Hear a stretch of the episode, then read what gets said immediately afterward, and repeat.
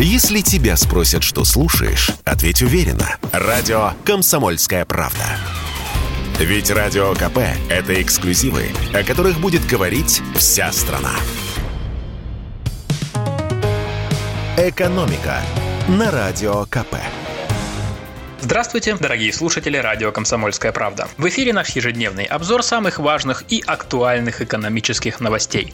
А что может быть важнее и актуальнее, чем квартирный вопрос? Вокруг него в последнее время поползли странные слухи. Дело в том, что Летом вступили в силу новые правила регистрации и снятия граждан с учета по месту пребывания и месту жительства. Но теперь стали выясняться некоторые неожиданные последствия. Расскажу вам одну страшную историю, которую сейчас активно обсуждают в социальных сетях. Так вот, добропорядочный гражданин сдал квартиру иногородней паре. По белому, с официальным договором. Все как положено. И, как полагается добропорядочному гражданину, временно зарегистрировал у себя жильцов. Через несколько месяцев арендаторы перестали платить. Хозяин приехал разбираться и обнаружил двоих детей с бабушкой.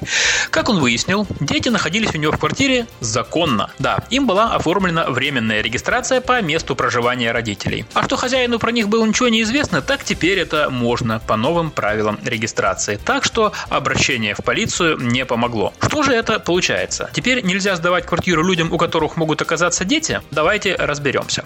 В новых правилах, если их прочитать внимательно, написано очень четко. Регистрация детей до 14 лет к родителям проводится независимо от согласия собственника или нанимателя жилого помещения. Это означает буквально следующее. Чтобы взрослому человеку оформить временную прописку в съемной квартире, то ему понадобится, кроме договора найма жилья, предъявить письменное согласие собственника. На ребенка до 14 лет такой документ уже не нужен. То есть для регистрации ребенка действительно достаточно прописки одного из родителей. И тогда его зарегистрируют на основании заявления от родителей, их паспортов и свидетельства о рождении ребенка. Так что, если арендаторы были зарегистрированы в квартире ее собственником, то они имеют право не спрашивать его, если хотят прописать в эту квартиру своих несовершеннолетних детей. Вообще-то и раньше наше законодательство гарантировало детям право жить вместе с родителями, то есть иметь постоянную или временную прописку там, где зарегистрирован папа или мама.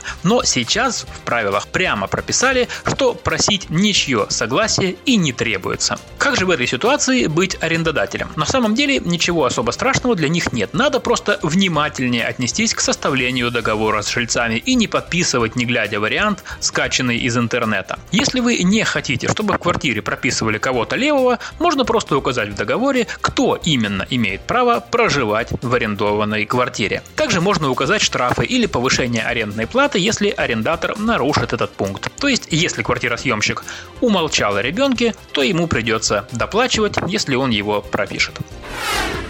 Ну а теперь поговорим о нашем национальном достоянии, о настоящем богатстве России. Не знаю, про что или про кого вы подумали, но я сейчас говорю о кедровых орехах и об амурских тиграх. Я сейчас нахожусь во Владивостоке, на Восточном экономическом форуме, и в рамках этого события проходит еще один форум по сохранению амурского тигра. Между прочим, очень важное и интересное событие, которое позволяет нам думать не только о цифрах и деньгах, но еще и о том, что мы все-таки люди и должны заботиться о братьях наших меньших, а также друг о друге. Так вот, как заявил на этом форуме глава Минприроды Александр Козлов, до конца года в России хотят ввести контроль за оборотом кедровых орехов, кедров, и это поможет сохранить популяцию амурского тигра. Богатый кедрово-широколиственный лес – залог хорошего тигриного самочувствия, сказал Козлов. И дело не в том, что тигры любят похрустеть кедровыми орешками. Нет, от урожая кедровых орехов напрямую зависит численность кабанов. А кабаны и другие копытные животные – это как раз любимое лакомство амурского тигра и дальневосточного леопарда. Такая вот пищевая цепочка.